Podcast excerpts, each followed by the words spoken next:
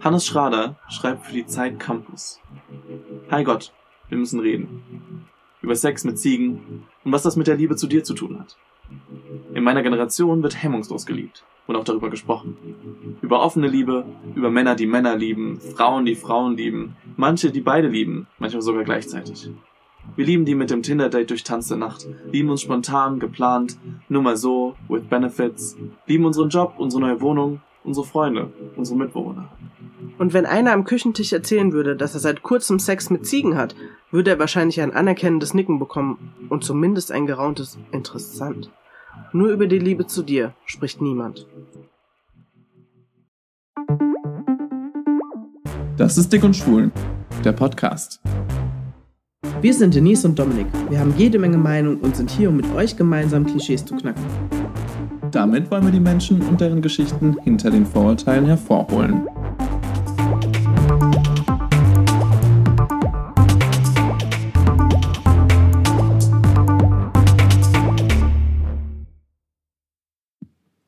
So, heute habe ich zum ersten Mal aufs Aufnahmeknöpfchen gedrückt. Ähm, das ist sonst Dominiks Part. Heute machen wir mal alles anders. Ich sage ja sonst nichts während, unseres, während unseres Podcasts. Ganz genau. Du bist ja sowieso die ganze Zeit am Reden. Ganz genau. Und es ist mir selber aufgefallen, die Denise babbelt arg viel und diesmal sage ich einfach nichts. Ich lasse einfach dich reden. Du weißt, dass das nicht passieren wird. Ich wollte gerade sagen, das macht mir ein bisschen Angst. Ja. Was so ein Monolog finde ich echt kacke. Findest du anstrengend? Ich mag Dialoge tatsächlich. Ja, ich mag Dialoge auch, aber ich rede halt echt überproportional viel, wenn ich was zu sagen habe und das ist so schwierig, mich zu bremsen. Sollten wir vielleicht. Glaub, nee, Moment, ich glaube, du sagst. Mh, du nimmst zwar viel Zeit ein. Sagen wir es so. Ich schäme mich. Aber mhm. deine Punkte sind ja immer gut und valide und du sagst, du sagst gute Sachen. You've got something to say, girl. Vielleicht sollten wir ein Safe Word einführen. Sag Ananas, wenn es zu viel wird. Ob ich gerade im gleichen Moment an Ananas gedacht habe. Dann wird Ananas unser Safe Word. Das ist, das ist, das ist schon ist creepy. Ich habe noch einen Ananas-Aufkleber, wenn du das für ein T-Shirt haben willst. Nee, ich heb den dann immer hoch, damit, damit das nicht so auffällt. So ein Bügelbild habe ich noch. Girl, ja. shut your hole. genau. Don't do it. ja, ähm, ja, also, ähm, viel wenig reden und so, ne? Ich werde es versuchen. Ähm, über was reden wir heute? Wir waren uns ein bisschen uneins, wie wir das Thema nennen. Tatsächlich. Ähm, wir reden über Glaube. Wir reden darüber, woran man glaubt, woran die Menschen glauben, woran, was es für Glaubensgemeinschaften gibt, wie diese sich ähneln. Ne? Ja, wir sind, haben ein bisschen geschwankt zwischen Spiritualität und Religion. Und ich glaube, ähm, was das Ganze vereint, ist einfach Glaube. Ähm, weil ich glaube, dass ähm, Glaube komplett auch ohne Religion auskommen kann. Sehr gut. Sehr gut. Ich finde diesen Unterschied besonders wichtig, weil er mir auch besonders wichtig ist, ähm, dass man zwischen Glaube und Religion unterscheidet, weil Religion einfach eine Institution ist und kein, kein Gefühl. Das ist eine Institution, die auf diesem Glaubensgefühl aufgebaut ist. Und deswegen finde ich das super wichtig, dass man das unter, unterscheidet. Für sich selbst, jeder. Ja. Wann warst du das letzte Mal in der Kirche? Well. Hattest du Angst, in Flammen aufzugehen? hm. In, zur Beerdigung von meiner Oma. Beziehungsweise danach der Gedenkgottesdienst war der letzte Gottesdienst, auf dem ich, in dem ich war. Mhm gar nicht so lange her. Das ist jetzt ja im Januar gewesen. Und davor? Vielleicht zu einem erfreulicheren Ereignis? Ich glaube, davor, das letzte Jahr, ich glaube, das davor, das letzte Mal war, also wir hatten, meine Mama und ich hatten eine ganze Zeit lang eine Tradition, weil meine Schwester und mein Vater sind überhaupt nicht kirchlich angehaucht und wir sind dann immer noch abends in die Kirchmette, Kirchmette, in die Christmette gegangen. die Kirchmette. Aber seit, keine Ahnung, ich glaube zwei Jahren jetzt hatte meine Mama auch keine Lust mehr. Da habe ich gesagt, na gut, gehen wir halt nicht. Dann haben wir uns lieber weiter vollgestopft an dem Abend. Okay. Also bist du eigentlich so ein Weihnachtskirchgänger? Ich finde, es halt ganz schön, so, wenn du deinen Glauben eher für dich ausübst, dann halt nochmal so ein bisschen die Tradition an Weihnachten zu haben, dass du dann vielleicht auch noch so ein bisschen dich der Kirche zugehörig fühlst. Ich meine, ich bin immer noch nicht ausgetreten aus der Kirche. Irgendwas, ich weiß ganz genau, es wäre, würde sich super finanziell auch für mich lohnen, dass man super viel Kirchensteuer hier zahlt. Ähm, aber irgendwas hält mich doch noch zurück. Weißt du, dass ich erst fünf Jahre nachdem ich zum Islam konvertiert bin, aus der Kirche ausgetreten bin, weil ich mich nicht getraut habe? Komisch, oder? Ja, das, ich war so noch da. Das war irgendwie so ein krasser Schritt für mich, dann da hinzugehen und zu sagen, ja, hallo, ich würde gerne aus der Kirche austreten. Du musst nichts weitermachen, aus, außer so ein Wisch zu unterschreiben, aber halt in person. Du musst Mhm. da hingehen. Und boah, das war für mich echt. Ist da im Kopf drin? Ja, ich bin mit Kopftuch Okay, hingegangen. love it, love it. Ich habe gesagt, ich würde gerne aus der Kirche austreten. Es war, glaube ich, obvious, warum. ähm, ja, aber das war für mich ein krasser Schritt. Das war Ich- ganz ja. komisch. Ich weiß nicht warum mich das so bockt, weil ich eigentlich, gut, die evangelische Kirche,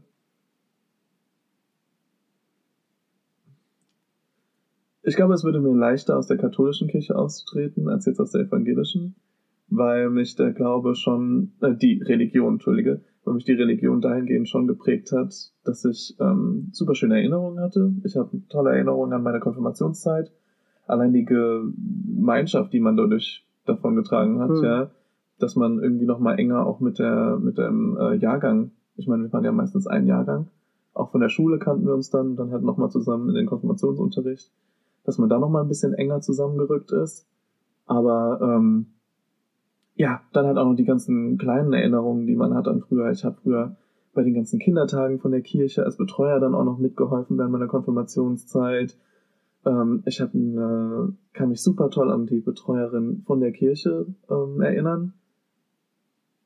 Es war einfach, es war eine, echt eine tolle Zeit und ich denke, dass man dem dann jetzt wirklich auch symbolisch den Rücken zukehrt und sagt, nein, ich möchte dem Ganzen jetzt nicht mehr, ich möchte da kein Teil mehr von sein. Das fällt mir tatsächlich super schwer. Super schwer. Hm. Auch wenn ich so das Konzept Kirche nicht wirklich vertreten kann für mich. Ja, bei mir war es ähnlich. Ich war ja auch selbst in der Kirche aktiv nach meiner Konfirmandenzeit und habe ähm, den Jahrgang meiner Schwester, die ja zwei Jahre jünger ist als ich, ähm, mitbetreut. Cool. Und ähm, genau, war mit denen auf äh, Freizeit, auf Konfirmandenfreizeit und so. Deine Schwester durfte tun und lassen, was sie will. nee, wirklich, da, da, nee, wir waren cool miteinander. Also wir sind seit unserer Jugend, so kann man echt sagen, äh, Best Friends. Deswegen, ähm, ja, war alles gut. Wir haben noch witzige Fotos von damals, wie wir alle zusammen in der Kirche gearbeitet haben. Und ich muss auch sagen, die Kirche, in der ich gearbeitet habe, war halt einfach, ach, das war ein sch- schöner Ort zum Wohlfühlen. Das war nicht so eine typische katholische Kirche mit äh, Türmchen und was weiß ich, sondern es war einfach nur wie so ein großer Raum mit so Stühlen wie in einem Seminarraum und der Pfarrer war halt mega cool. Ich habe Mhm. den geliebt, unseren Pfarrer Hoffmann. Der ist leider sehr früh verstorben vor ein paar Jahren. Da war der in seinen 40ern an einer verschleppten Grippe verstorben.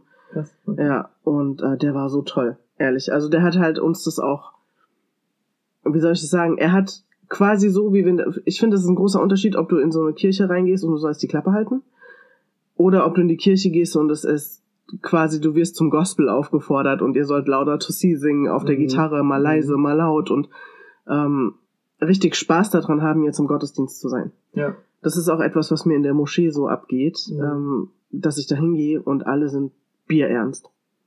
Okay, krass. Du bist, also ja, in der, während der Chutba, während der Freitagspredigt redest du nicht, was ja auch okay ist, weil du sollst ja zuhören. Mhm. Aber es ist alles sehr gesetzt, es ist so leise und es macht keinen Spaß hinzugehen. Das ist, ich verstehe das, es ist aus Ehrfurcht, dass du in einem Haus Gottes bist, was für uns Muslime auch eine Kirche ist, auch ein Haus Gottes für uns und äh, eine Synagoge. Ähm, ich verstehe das, dass du jetzt da nicht rumrennst äh, und äh, halbnackt irgendwelche Chansons singst, ist mir klar, ja. Ähm, dass es eine gewisse Art von Respekt ähm, vor diesem Haus und vor den Leuten, die dort ihre Gebete verrichten, herrscht. Aber es ist so, wenn ich mir dann angucke, so Gospel-Gottesdienste, da will ich sofort hin. Ja, richtig. Ich frage Da will auch, ich mit man, Freude hingehen. warum man Respekt oder wa- warum man Spaß haben mit Respektlosigkeit dann in dem Genau. Fall zusammen äh, gleichsetzt. Genau. Das verstehe ich nicht. Weil gerade dieses Spaß machen emotionalisiert die Leute doch, prägt die Leute Genau. doch, schafft tolle Erinnerungen und dann halt in Verbindung mit dem Gotteshaus und mit der Genau. Religion. Wieso kann man das nicht umsetzen? Heutzutage zieht Ehrfurcht nun mal nicht mehr, ja? Den ganzen Altparteien, die äh, wenn wir das jetzt auf die politische Ebene Mhm. runterziehen, mhm. rennen die Leute weg, weil man sich einfach nicht mehr mit denen identifizieren kann. Mhm. Warum kann man sich, man kann sich auch mit der Religion nicht mehr identifizieren, wenn man die ganze Zeit dahin muss, hier Ja. schön den Kopf beugen muss. Ja, und die alten Leute Ja. da eigentlich nur sitzen. Triffst Ganz genau. du junge Leute in der Kirche? Nein, Also in der Moschee schon? ja, aber meistens sind das die, die von klein auf von ihren äh, Eltern Hm. dazu gezwungen wurden, da zu sitzen. Dann hat sich halt so eingebürgert und irgendwann hat man es weitergemacht. Hm. Ich glaube, dass da nicht mehr viel aus Eigenmotivation kommt. Ich meine, ich will jetzt niemandem unterstellen, dass er nicht gerne in die Kirche geht. Okay, Hm. cool. Ähm, machen bestimmt ganz viele. Hm. Ja. Mir fehlt einfach die Freude daran und ähm, ich glaube, das ist auch so eine Art, wie du Gott siehst. Ähm, weil ich persönlich, ich muss, also alles, was ich in diesem Podcast sage, ist wie immer meine persönliche Meinung und das wird ganz oft nicht mit der Mehrheit der muslimischen Meinung übereinstimmen. Okay. Ähm, ich persönlich möchte nicht beten und in den Gottesdienst gehen ähm, aus Angst, dass mir was passiert, wenn ich es nicht mache. Also wir haben ganz oft in der muslimischen Community beobachte ich, dass Leute Angst vor Gott haben und deswegen beten und deswegen fasten und ähm, in die Moschee gehen und nicht, weil sie aus Liebe zu Gott dahin gehen und sich freuen, dass sie jetzt beten oder freuen, dass jetzt ein Feiertag Mhm. ist. Ähm, ganz viel ist ähm, so große Ehrfurcht, dass ihn Angst umschlägt. Und ich will nicht aus Angst glauben, sondern aus Liebe, aus Dankbarkeit. Und ähm, das ist ein komplett anderes Gottesbild. Ja. Und ähm, das prägt auch, also so wie ich Allah sehe, und wenn ich Allah sage, meine ich immer auch den christlichen Gott. Mhm. Für mich persönlich, also nicht nur für mich persönlich, sondern äh, für uns Muslime ist der christliche Gott Allah. Und auch die arabischen Christen sagen Allah. Ähm, nur für uns ist es ein Eigenwort, weil es gibt ja viele Götter in Anführungsstrichen, ja. Es gibt die Mhm. griechischen Götter und die Mhm. und so weiter und so fort, du weißt, und Halbgötter und Mhm. du weißt, wie ich meine. Aber wenn ich sage Allah, gibt es nur den einen Gott. Ja. Und ähm, also Wie der es also, ähm, erkennt der Islam quasi die ganzen polytheistischen Religionen an Mhm. und will sich davon Mhm. absetzen und sagen, hey, nein, wir haben nur, wir sind nur monotheistisch oder äh, Also für, für den Islam sind monotheistische Religionen quasi die Geschwister, also Judentum Okay. und Christentum. mhm. Polytheismus ist Schirk, also Gotteslästerung, Okay. und das ist die schlimmste Strafe, die Gott nicht, äh, die, die schlimmste Sünde, die Gott ähm, nicht vergibt. Im Prinzip kann man dann sagen, dass Allah einfach nur Gott auf Arabisch Ja, heißt. genau. Und ähm, Okay. das ist halt, als ich konvertiert bin und die, ähm, also das Glaubensbekenntnis gesprochen habe, hat der Imam, der das, bei dem ich das quasi abgelegt habe, auch nochmal gesagt, ich soll hinten dran sagen und ich lehne ab, weil ich ja Christin war vorher, ich lehne ab, dass Jesus der Sohn von Gott ist Mhm. und dass Gott ein Vater sein kann. Okay. Und das habe ich schon vorher immer abgelehnt. Ich habe nie die Dreifaltigkeit verstanden. Ich habe mich auch mit meiner Religionslehrerin in meiner hochkatholischen Mädchenschule, auf der ich Abi gemacht habe, angelegt und habe äh, eine Vier in Religion gekriegt, weil ich gesagt habe, ich glaube nicht daran, dass es Vater, Sohn und Heiliger Geist ist. Überleg mal. Ja.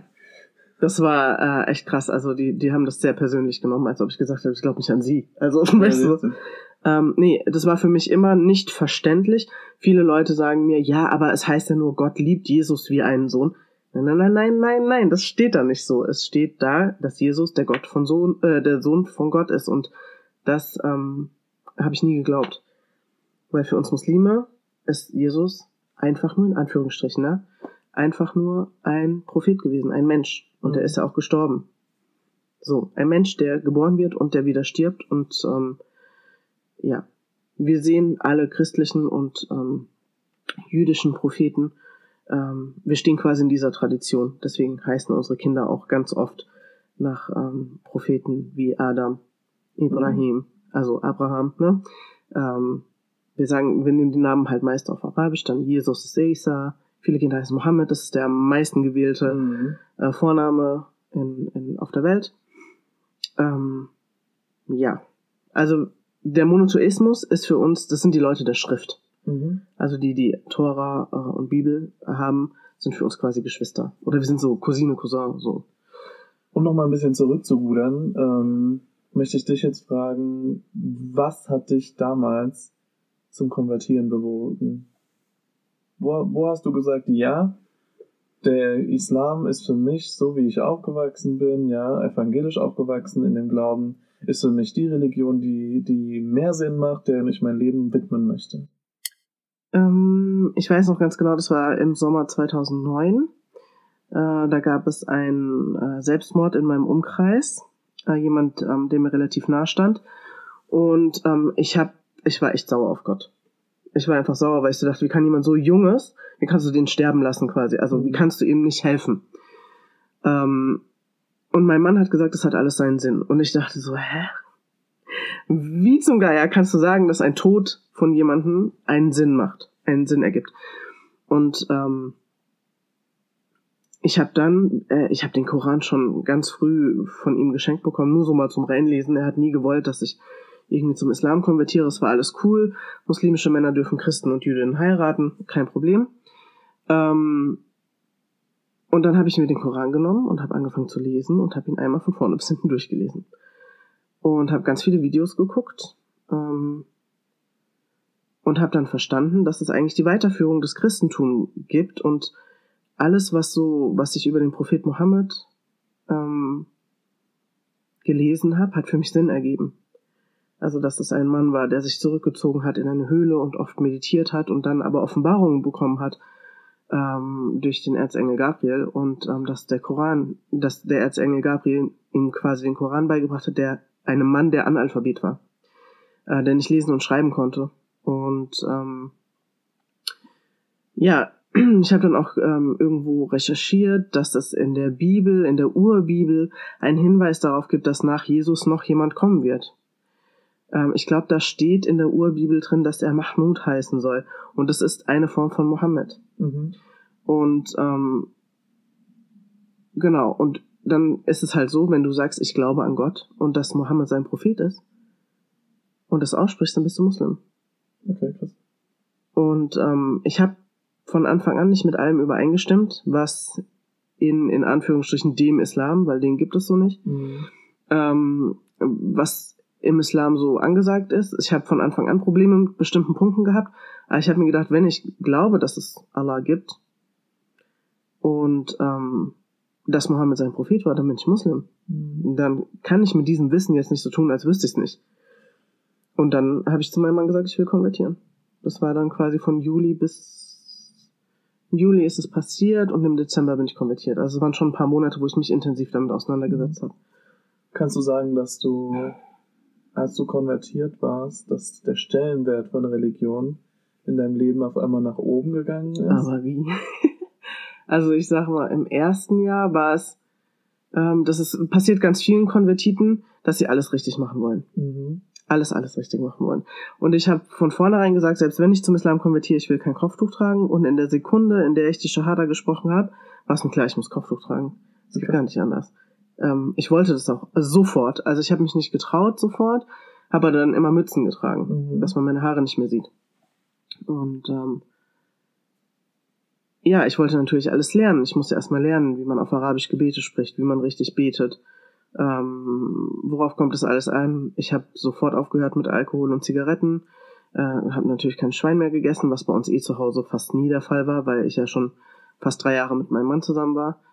Mm, und habe alles umgestellt, aber auf eine Art und Weise, dass mir nahestehende Personen irgendwann gesagt haben, du lachst nicht mehr weil ich alles so bierernst genommen habe und es mir so, so wichtig war. Und ich dann auch ähm, in Moscheen gegangen bin, in Hanau, in, in Frankfurt, in Darmstadt, ähm, um die Community so ein bisschen kennenzulernen. Und die haben mich alle, auch alle sehr herzlich aufgenommen.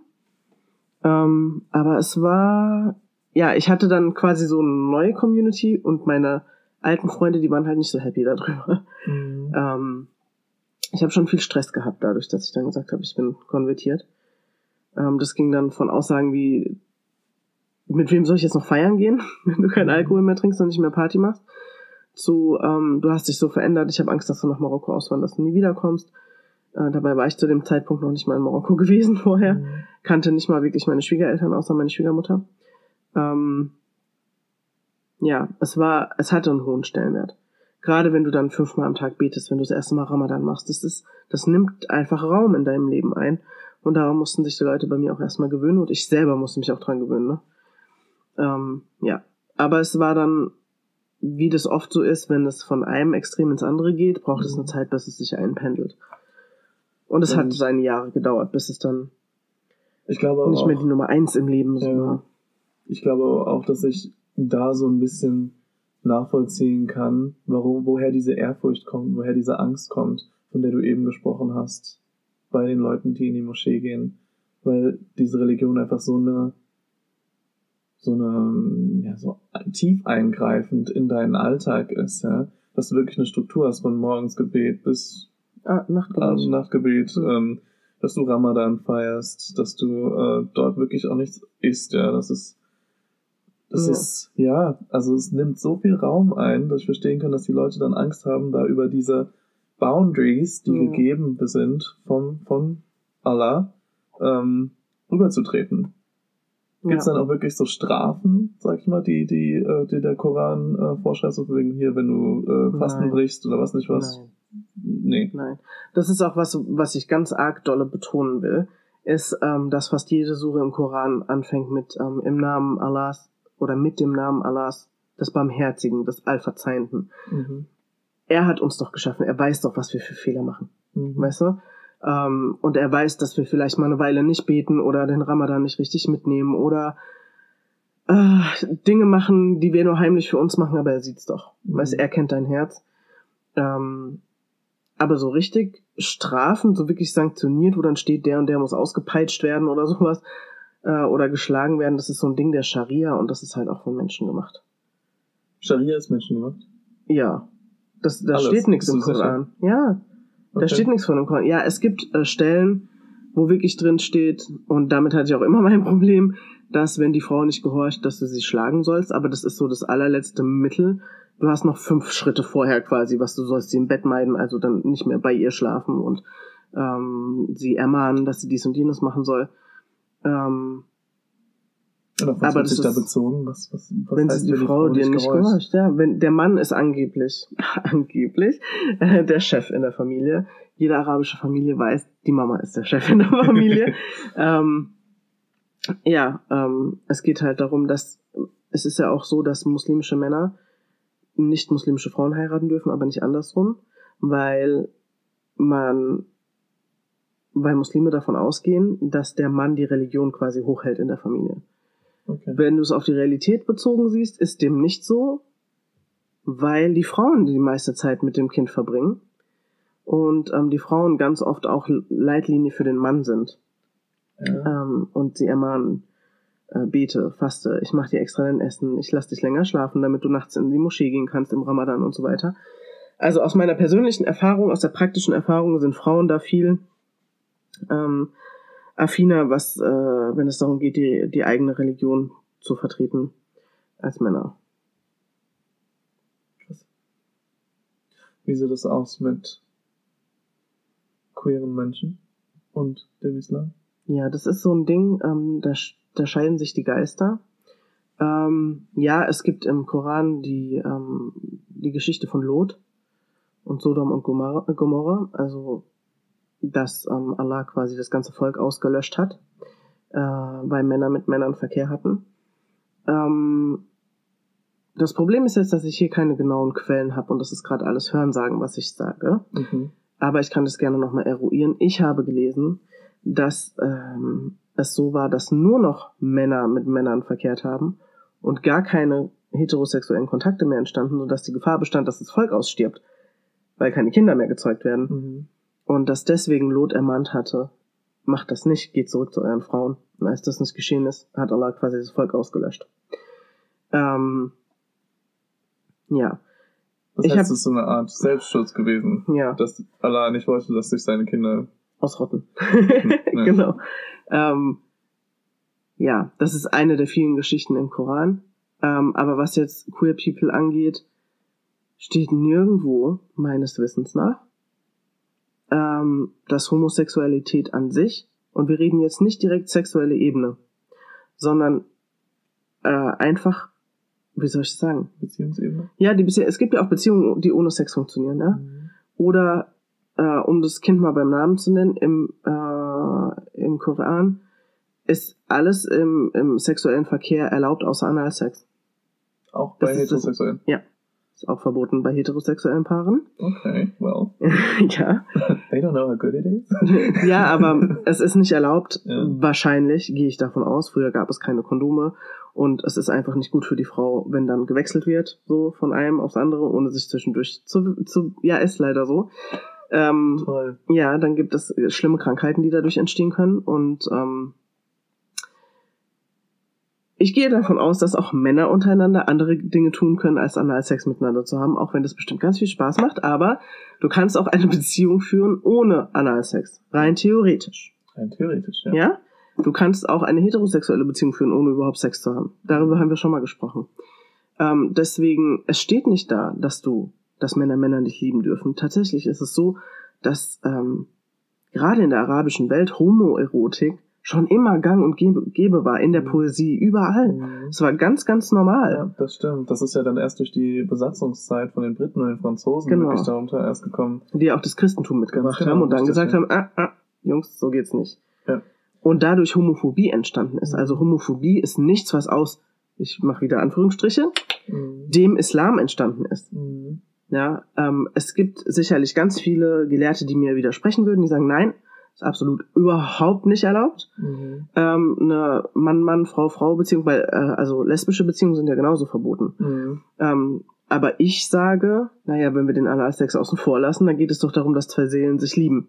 Und wenn wir davon ausgehen, dass Menschen so gemacht sind, homosexuell oder heterosexuell auf die Welt zu kommen, dann hat Gott seine Finger im Spiel gehabt. Also warum sollte ich persönlich ähm, Leute verurteilen, wenn Gott sie so gemacht hat? Ja, das ist so meine Sache. Und das ist, ich sag ja, ich widerspreche ganz vielen anderen Meinungen ähm, von Muslimen. Aber ich denke mir, ähm, es gibt, selbst wenn es eine Sünde ist, schlimmere Sünden, als jemanden zu lieben. Ja, und wenn du deine Frau schlägst oder deine Frau in der Ehe vergewaltigst, ähm, Alkohol trinkst und fremdgehst, ähm, wenn du dein Geld verwettest, weil Glücksspiel ist ja auch nicht erlaubt im Islam, wenn du dein Geld ver verwettest und deine Familie in Abgrund treibst, das sind für mich sehr viel schlimmere Dinge, als wenn ein Mann einen Mann oder eine Frau eine Frau liebt und alles dazwischen. Ähm, deswegen bin ich da cool mit. Ich kann ja sagen, okay, ich sehe es als Sünde an und ich mache es einfach nicht. Aber ich respektiere dich trotzdem, so wie du bist. Ich mach's einfach nicht. Weißt du, so wie ich keinen Alkohol trinke und ich nicht rauche und ich kein Schweinefleisch esse und ich nicht wette und so weiter und so fort, kann ich dich ja trotzdem respektieren dafür, Ja, dass du so bist, genau. wie du bist. Das ist das, was ich nicht verstehe. Verurteilst doch innerlich so viel du willst. Mir doch Wurst, ja. Hm. Wenn du es nicht machen musst, keiner zwingt dich, äh, das gleiche Geschlecht zu lieben. Hm. Aber halt doch einfach nur den Rand. Ja. Sei doch einfach still. Du musst doch nicht deine eigene Doktrin auf andere Menschen anwenden. Jeder Ja. hat doch sein, die eigene, die, die, die freie Wahl in diesem Mhm. Land, in dieser Welt, zu sagen, was er machen möchte und wen er lieben möchte. Ja. Ja. Und deswegen, ähm, Um das Ganze jetzt so ein bisschen noch in den christlichen Rahmen zu setzen. Aber ja, im Alten Testament steht auch, ein Mann soll nicht liegen wie Mhm. bei einer Frau oder bei einem anderen Mann wie bei einer Mhm. Frau. Ähm, aber wenn man das Neue Testament liest und sich die Bergpredigt von hm. Jesus und Es, wie heißt er auf Arabisch? Jesus? Isa. Isa Mhm. anhört, dann ähm, nimmt er im Prinzip das gesamte Alte Testament, he rips it into pieces, ja, macht den Pelosi. richtig, und sagt, hey Leute, hört mir jetzt mal zu, liebt euren Nächsten wie euch selbst. Hm. Und dabei ist scheißegal, was oder wen. Deswegen ist äh, Jesus nicht. tatsächlich für mich auch der coolste Prophet, ehrlich gesagt. Definitiv. ja. Der hat mit all denen abgehangen, Ja. die die Gesellschaft ähm, außen vor lassen wollte. Ganz genau. Mit den Kranken, Mit äh, den Huren. genau, mit den Huren, mit den Homosexuellen.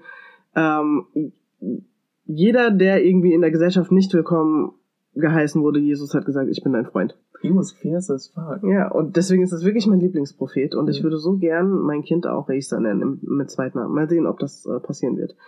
Setz Ähm. dich durch. Punkt aus, setz dich durch. Ja. Ähm, ja, und äh, deswegen finde ich das, äh, das Glaubensthema, ja, du siehst, wir haben viele Überschneidungen eigentlich. Mhm. Ja. Ähm, und trotzdem versuchen wir ständig, Uns voneinander abzugrenzen. uns voneinander abzugrenzen. Ja, Mhm. das ist ganz, ganz Aber das schwer. versuchen wir doch schon auf ganz kleiner Ebene.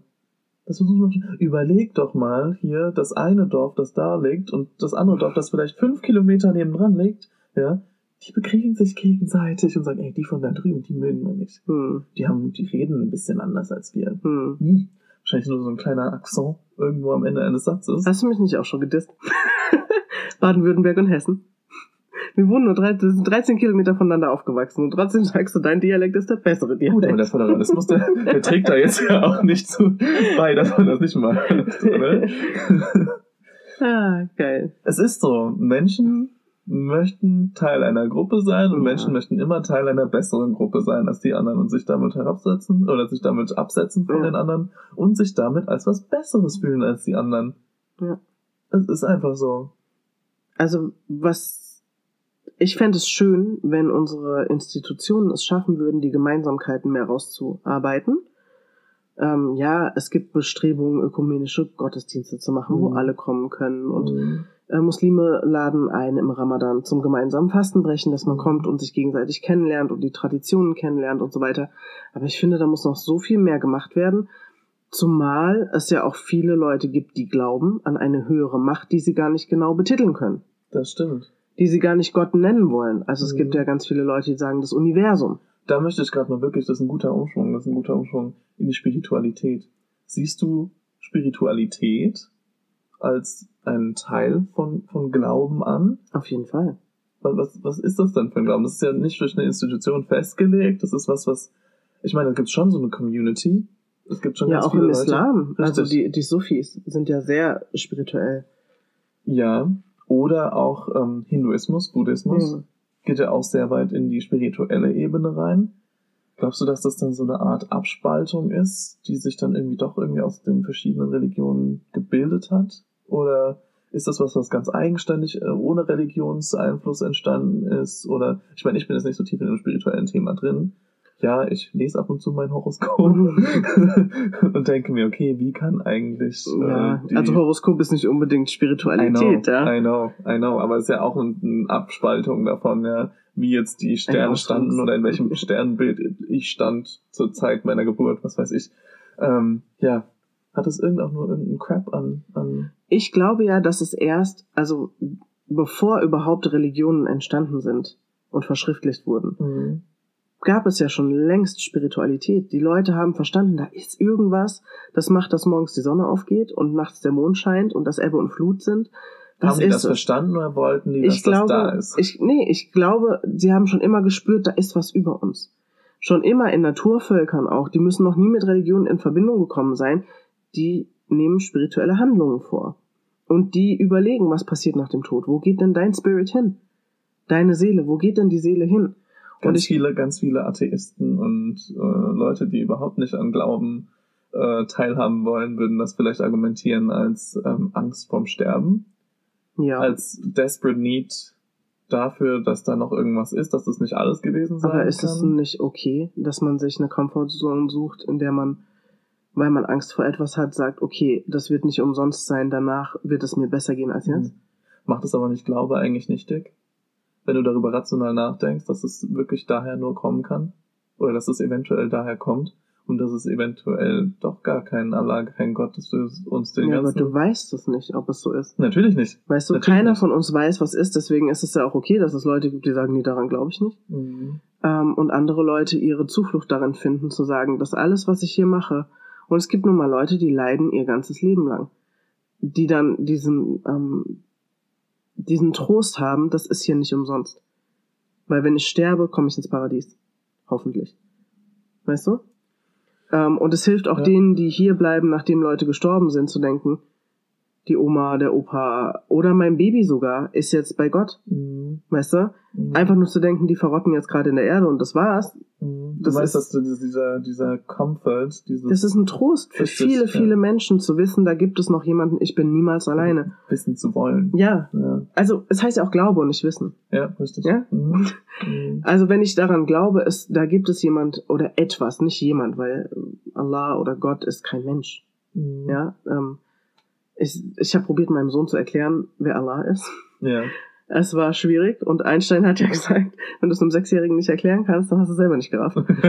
ähm, und dann habe ich äh, versucht, ihm zu erklären, dass es ist wie ein Ingenieur, der eine Straßenbahn baut.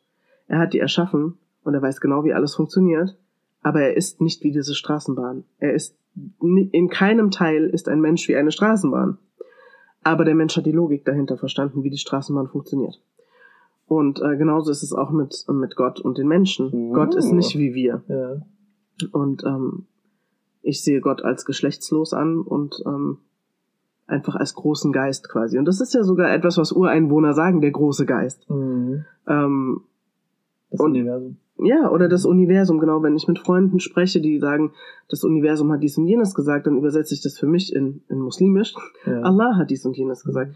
Und es ist so oft, dass wir über das Gleiche sprechen mit anderen Worten. Mhm. Und deswegen kann ich auch jeden akzeptieren, der anders das anders benennt, weil ich denke, ja, im Grunde für, für mich kommen wir alle auf die gleiche Essenz mit verschiedenen Wörtern, dass es dann vielleicht doch jemanden da oben gibt, der die Fäden zieht. Beziehungsweise der Eckpunkte schon festgelegt hat und dazwischen kannst du schalten und walten. Es ist ja auch immer eine Frage der Selbstbestimmung, ne? wenn du glaubst, wie viel hat denn Gott für dich, für dich vorherbestimmt und wie viel kannst du selbst beeinflussen. Ja. Und ich glaube, der, der Zeitpunkt deines, deiner Geburt und deines Todes ist vorherbestimmt.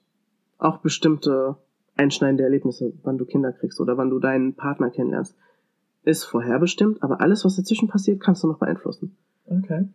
Das, also nicht nur ähm, zum Beispiel jetzt im Gesetz der Anziehung oder Manifestation, sondern auch im Islam ist es, Bittgebete zu sprechen, Dua zu machen, Mhm. dass Gott dein Schicksal noch ändert. Mhm. Ähm, das ist das, das Gleiche, wie, wie, wie wenn jemand sagt, ich visualisiere es und manifestiere es danach.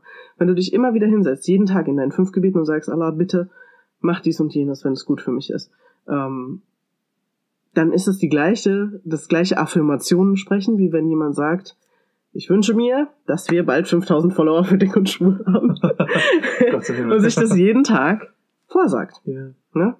Ähm, und ich glaube, es gibt so viele Gemeinsamkeiten und ich finde es so schade, dass wir uns immer abgrenzen müssen, weil im Grunde können wir doch auch als Muslime, also das ist auch etwas, was mein Mann oft sagt, ja, aber du glaubst doch an die wahre Religion und das ist doch Islam. Und ich sage, ja, ich glaube, ähm, An die für mich waren. genau, an die, für- genau, das sage ich auch, das ist meine Realität, meine Wahrheit. Aber wir machen nur ein Drittel der Weltbevölkerung aus. Zwei Drittel glauben was komplett anderes. Und das respektiere ich, weil Gott findet seine Wege, um in die Herzen von Menschen zu kommen. Ja. Und das muss nicht darüber sein, dass du Muslim bist. Ganz schönes Bild. Wasser. Wasser findet seinen Weg. Und Ja. wenn sich's aufteilt in verschiedene Bachläufe, Ja. am Ende ist es immer die gleiche Richtung, in die Wasser fließt. Und am Ende fließt es immer ins große Meer. Ganz genau. Und ähm, ja, deswegen finde ich, wir sollten viel mehr Respekt voreinander auch haben, auch das, was man glaubt.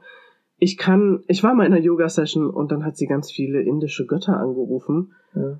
Äh, in der Session und ich saß dann da so und habe mich einfach nur noch hingesetzt in Schneidersitz und dachte, feels wrong, kann ich nicht mitmachen, Mhm. geht nicht mit dem überein, was ich ähm, Glaube. fühle und glaube. Ja. Und habe dann auch selbstbewusst gesagt, ihr könnt das gerne machen, ähm, wenn ihr daran glaubt. Ich glaube nicht daran. Deswegen möchte ich auch nicht mehr wiederkommen. Also da war ich Ach so, auch. okay. Ja, Das, das geht dir dann auch so nah, dass du nicht einfach sagen Ja. kannst, okay, ich schalte in dem Moment ab Nee. und sage für mich Allah. Ich, ich, nee, nee. Okay. nee, das war etwas, wo ich gedacht habe, nee, damit stimme ich nicht überein. Aber ich tue ja keinem weh, wenn ich nicht mehr komme. Ich habe es Ja. ganz offen kommuniziert und habe gesagt, sorry, aber das, da komme ich nicht drauf klar. Mhm. bin ich halt nicht mehr hingegangen. Also war jetzt auch kein Verlust Ja, für mich Mhm. persönlich. Ich kann auch Yoga machen, ohne jemanden anzubeten. da hast du recht. Da hast du recht. Du machst ein bisschen den sterbenden Hund und gut ist, ne? Den sterbenden Hund? ja.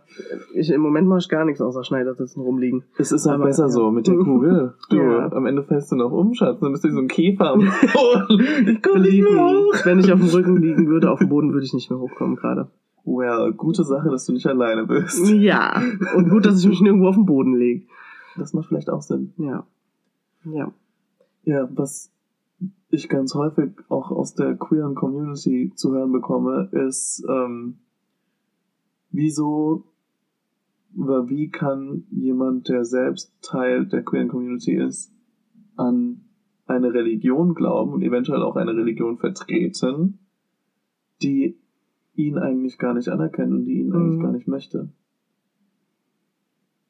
Und ja, ich frage mich das, ich frage mich das selbst ganz häufig. Wie können Leute, vor allem auch vom katholischen Glauben oder auch wie ähm, ähm, im Islam, sagen wir es mal so, wo die Mehrheit homosexuelle beziehungsweise queere Menschen nicht anerkennt,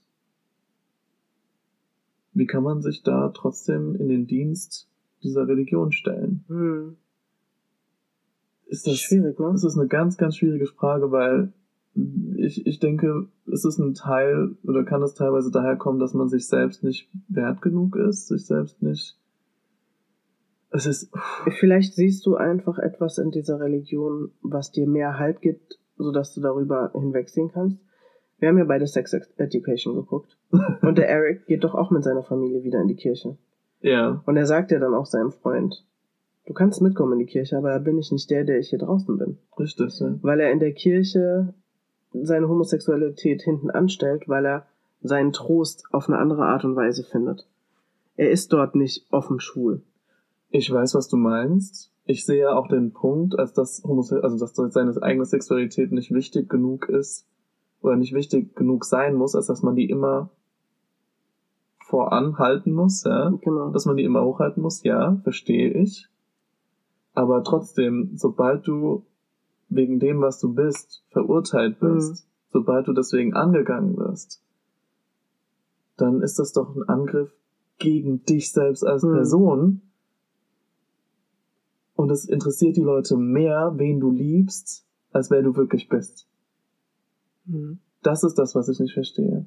Ja, es ist nicht wichtig genug. Ja, du kannst dich dafür entscheiden, rauszugehen und zu sagen, ähm, ich bin mir wichtiger, die Religion ist mir wichtiger als das, was, was, was sie da sagt, in dem Fall über mich, ähm, als,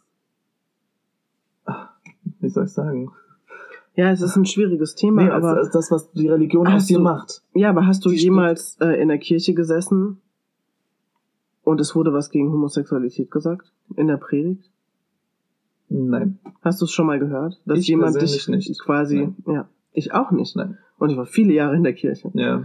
Ich habe nie was gehört und, ich glaube, hätte ich es gehört, hätte ich was gesagt, weißt du? Nee, das liegt auch daran, dass wir in der evangelischen Kirche Ja, aber in der sind. Moschee habe ich auch noch niemanden gehört, der über Homosexuelle irgendwas gesagt hätte. Das ist Ja, gar nicht das Thema. Aber in der katholischen Kirche ist das anders. Ist es so? Das hab ich- war einmal oder so oder zweimal im Wir katholischen sind Gottesdienst. tatsächlich damals ähm, während der Konfirmandenzeit häufiger auch mal in katholische Kirchen gegangen, uns den Gottesdienst dort anzuschauen.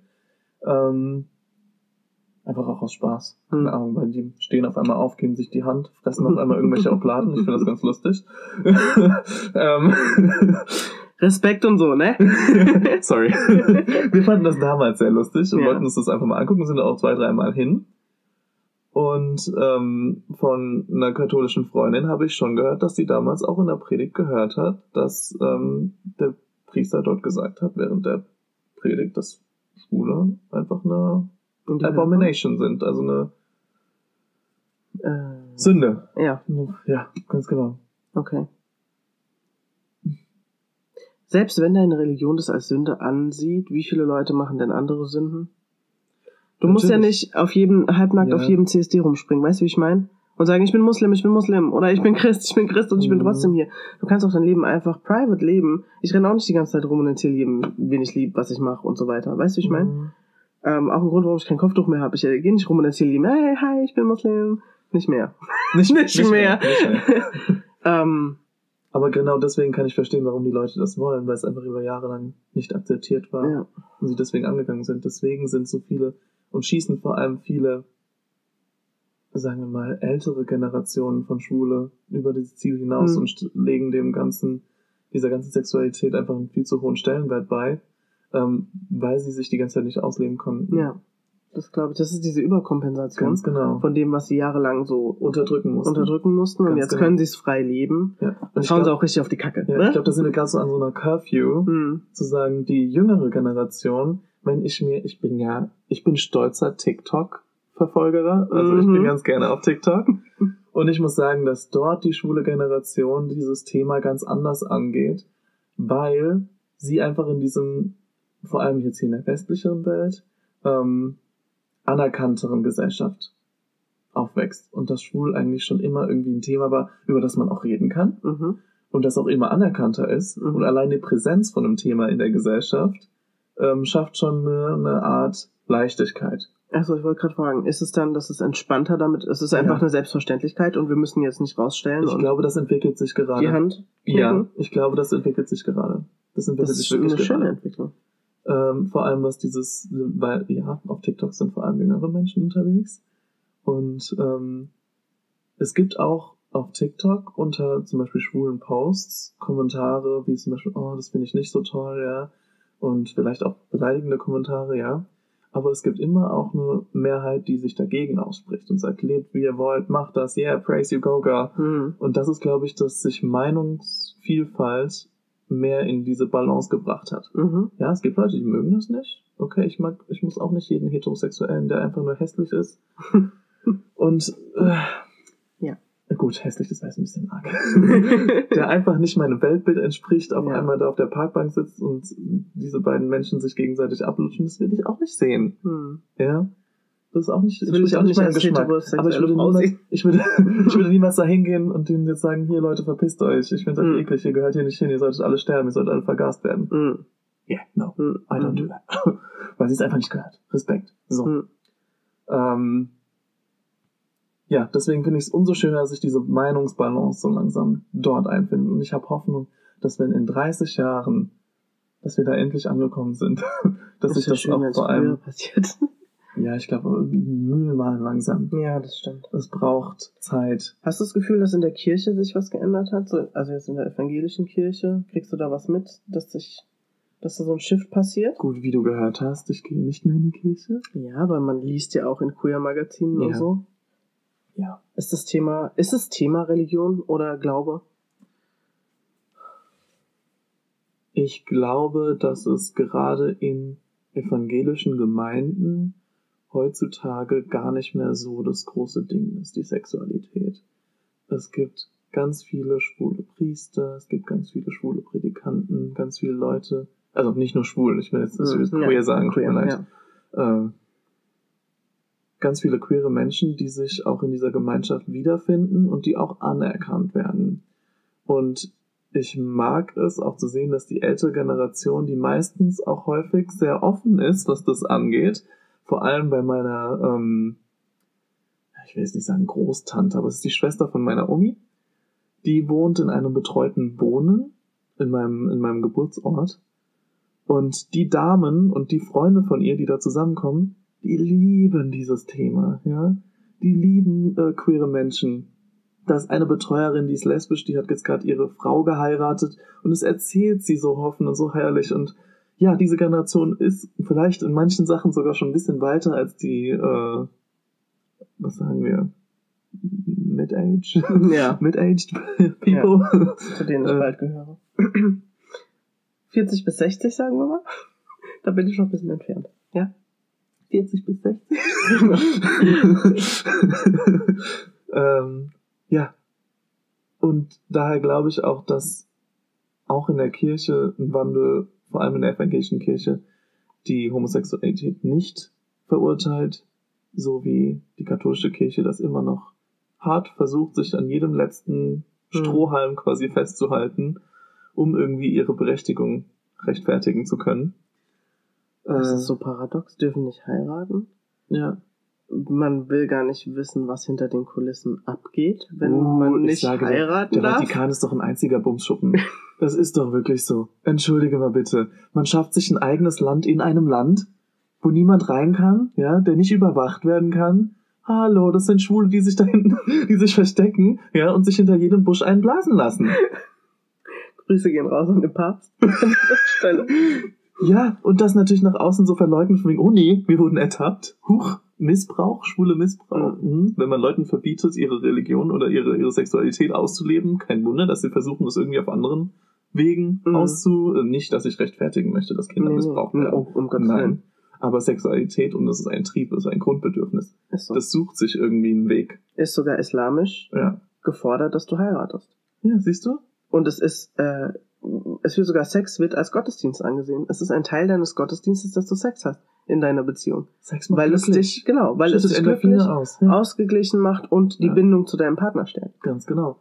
Und wenn einem dieses Grundbedürfnis versagt wird, ja, Hm. Und dann sind Kirchen nun mal auch die Zuläufe für queere Menschen gewesen damals. Ja, du durftest, du hast nicht geheiraten müssen.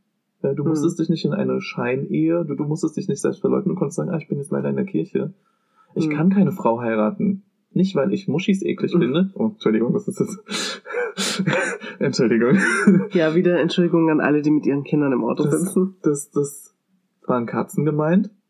Genau. Mit dem Wort waren Katzen gemeint. Mit süßen Öhrchen. Ähm, richtig. Und Kuschelfell.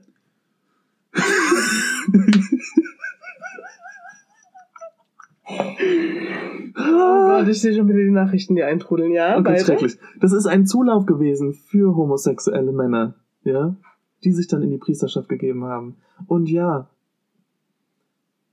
leider sind da Leute dabei gewesen, die sich leider nicht ausleben konnten, Hm. die ihren Trieb nicht ausleben konnten.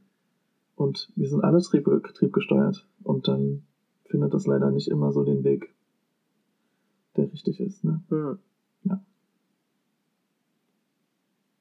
Ich muss immer noch über den Bumsschuppen lachen, I'm sorry. Also Respekt von unserer Seite heute ein bisschen runtergeschraubt, aber ist okay.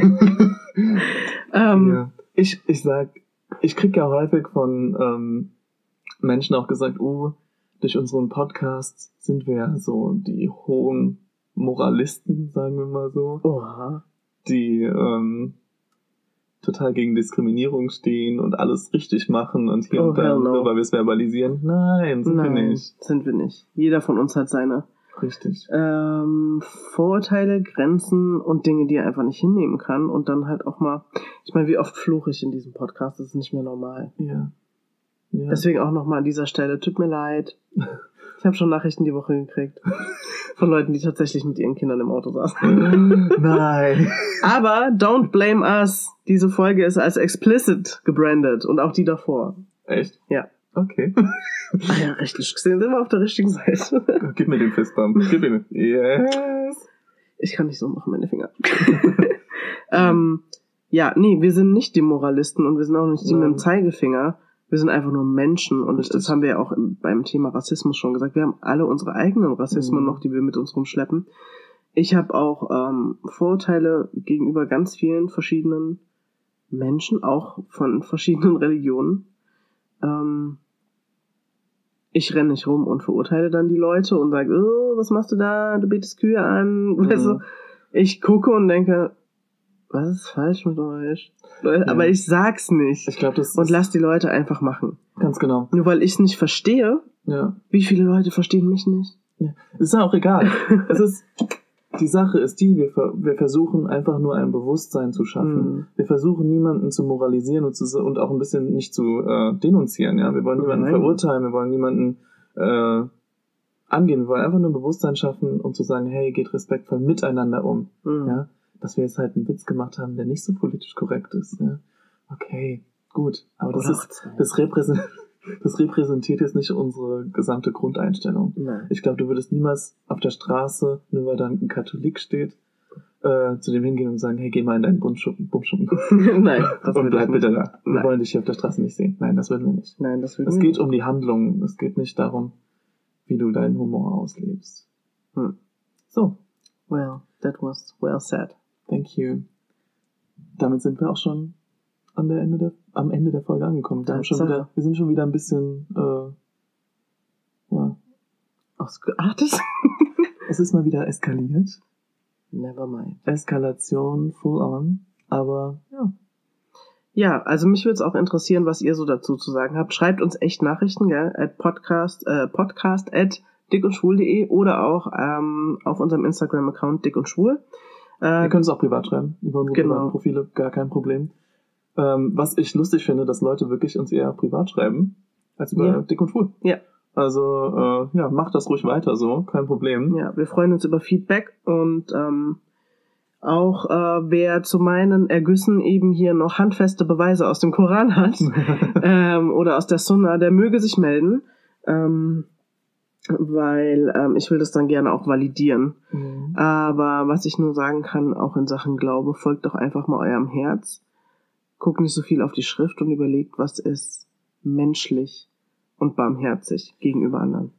Und vor allem eine Schrift, die wurde vor wie vielen Jahren 1600 noch was. niedergeschrieben? Also bei uns bei, im Koran. das Leben verändert sich. Das Leben steht im fortführenden, fortlaufenden Wandel. 1400 Ja. Die Welt verändert sich, die Gesellschaft Mhm. verändert sich. Und man kann nicht alles eins zu eins auf etwas, was vor wie vielen Jahren runtergeschrieben wurde, runterbrechen. Schaut, was passt, was ist, was, was, was geht mit euch oder mit euren Meinungen einher. Denkt drüber nach. Gesunder Menschenverstand ist das A und O. Alright? Denise, ich Hm? habe noch eine Sache zu fragen. Dick und Schwul ist eine Doppelpack-Produktion.